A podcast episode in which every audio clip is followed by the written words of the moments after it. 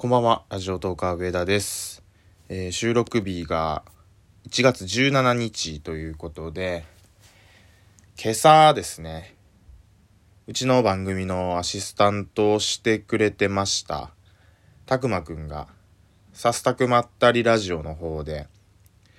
えー収録配信をしてまして、まあ、結論から言うと、この番組のアシスタントを辞めますという、えー趣旨の内容のトークをしてました。で、さっき確認したら、えー、たくまのツイッターのアイコンとか、えーそれからプロフィール欄って言えばいいんですかね。番組のプロフィール欄もそうなんかな？わかんないですけど、えーこの番組のアシスタントをしているっていう文言が消えてたりだとか、僕の使ってるアイコンを書いてくれてる成田くんの絵じゃなくなってたりだとか、っていうのがあったんで、まああれはネタじゃなくてマジなんやなっていう風にそこでちょっと理解を変えて、えー、まあ収録で、たくまが今の心境を、まあ、ネタってていうかそのエンタメっていうかわからないんですけど、こう、うーん、たくまっていうキャラで言ってる部分もあったんですけど、まあ半分マジって言ってたのあれほんまに半分マジだと思うんですよね。で、やめるっていうのはほんまに大マジだと思うんですけど、なので、僕もちょっと今思ってることを喋っていきたいと思います。で、これ、半分マジで返事できないっていうかもう、っていうのは全部マジで 答えようかなっていうふうに思ってます。どういう状況に今なってるのかとか。で、まあ僕とたくまのカップルチャンネルでもないんで、あの、倦怠期みたいな、このやりとり、仲良くなりましたが喧嘩してますみたいな、このやりとりをずっと続けるのもあれなんで、まあ、リスナーの皆様に状況を、自分たちの状況をしっかり共有できたと判断したら、まあそれまではし、でも逆に言えば話す義務はあるのかなというふうに思ってます。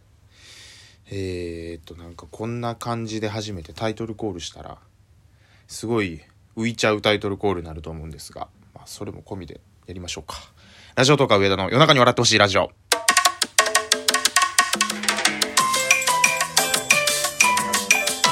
改めましてこんばんは。ラジオトーカー上田です。えー、テーマはたくまがアシスタントを辞めるというふうに言ってるということでございます。えっとね昨日あったんですよ。でライブ配信を僕の方とたくまの方でやったんでそれを聞いてくださってる方どういう会話してるか分かってると思うんですけどうーんまあ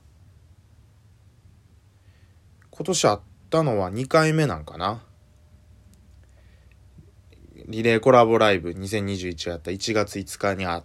て、ふんで昨日あったんで、今約10日ぶりぐらいにあったんですけど、この10日間で、さすたくまったりラジオが始まったりだとか、たくまの方にいろいろ動きがある中、自分は、えっ、と、ちょっと声の履歴書の方で時間をかなり使ってたりだとか、今週から仕事が本格的にお正月明けて始まって、なかなかそのたくまのケアができてなかったっていうのはちょっとまず申し訳ないなと思ってるのと、えー、まあその1月5日のリレーコラボライブの後に1時間ぐらい喋ったのと、今回のリモートの、えー違う違う、昨日のライブか、で喋った以外にも、だからその収録が終わった後、ライブ配信が終わった後か、1時間ずつぐらい直には喋ってるんですけど、まあ前提として、その、たくも言ってたんですけど、仲悪くなってるとかそういうのではないです。はい。その、プライベートの部分で。うーんと、もともと大学の時から友達なんで、放送部一緒にね、同期でやってた友達で、卒業後も定期的に会ってたんで、まあ二人で会うってことはほぼなかったんですけど、何人かで会う時にはいるみたいな感じの人だったんですけど、人って言ったらなんか急に 遠い存在みたいになるな。っていう友達だったんですけど。うん。だからまあそれが崩れることはないのかなと思ってたんですけど、逆に言うと、ちょっと話それちゃうんですけど、以前にも話したあの、僕このラジオトーク始める前に、成田くん、この番組のアイコンを作ってくれた成田くんと、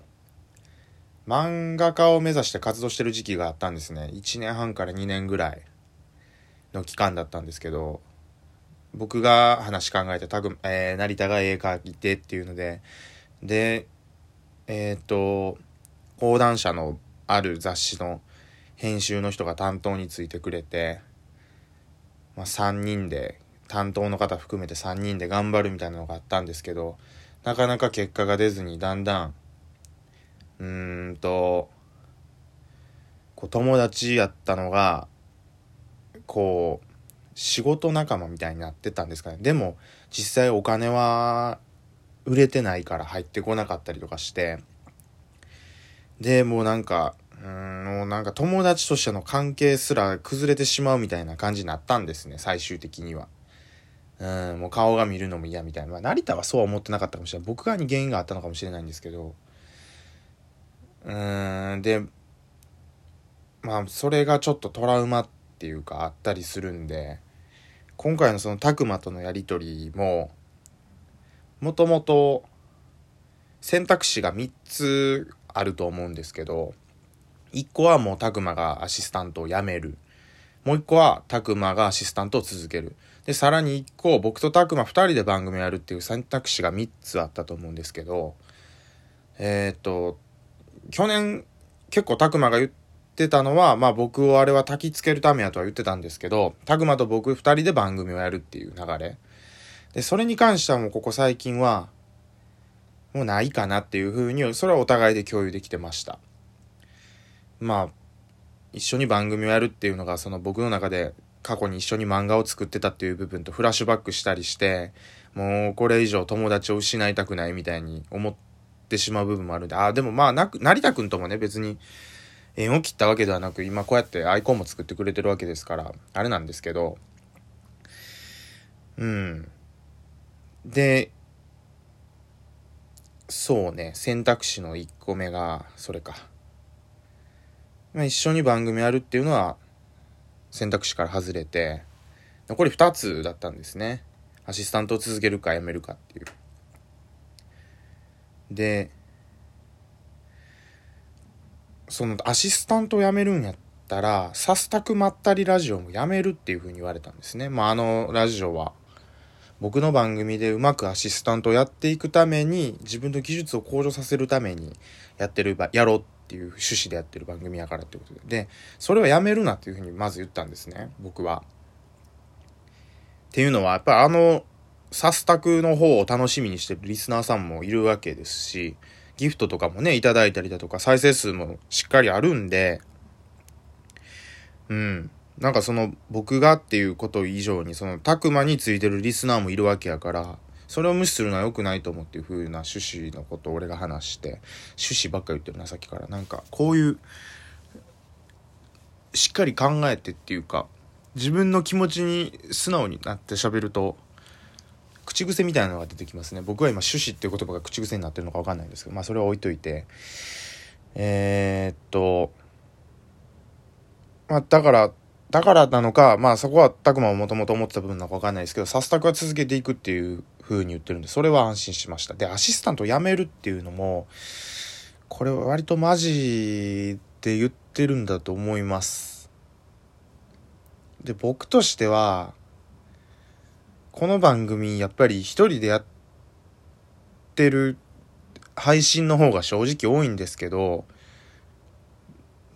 まあ、この前リモートコラボリレーライブとか、ハーフマラソンの企画とか、まあ、紅白の時もそうですし、要所要所の大きい企画で結構たくまに助けられてる部分多かったんで、あ、もちろんアシスタントもう一人、匠くんもいて、二人に助けられてる部分が多かったんで、やめてほしくないっていう気持ちはまずあったんですけど、ただ、ずっとアシスタントで続けてもらうのがやっぱりちょっと申し訳ないっていうか、うん。現状、その、一人で喋りたいアイデアもあれば、二人じゃないとできないアイデアとかもあったりして、ってなると、まあ、月に2回とか、3回、週に1回も呼んでないですよね。出てないですよね。月に2回ぐらいしか。で、それが果たしてアシスタントと呼べるのかっていう部分も含めて、うん、だから、続けては欲しいけど、定期的に何回ぐらい出れるかっていうのは、はっきりは言えないっていうふうに言いました。うん。で、まあ、たくまは、もう去年か、去年からずっとその、アシスタントを続けていくのかやめるのか、そこをはっきりさせてほしいっていうのを言ってたんですけど、確かに今思い返せば、昨日は、そこを何回か聞かれました。で、すぐに、僕も決断できないっていうあれで、ずるずる引きずったまま、昨日を迎えて、まあ昨日もその最終的にはっきりとした返事ができなかったんですね。だからまあそれもあって、彼なりに考えた結果こういう風になったのかなと思います。ちょっと一本で収まらないっすね。もう一本行きましょうか。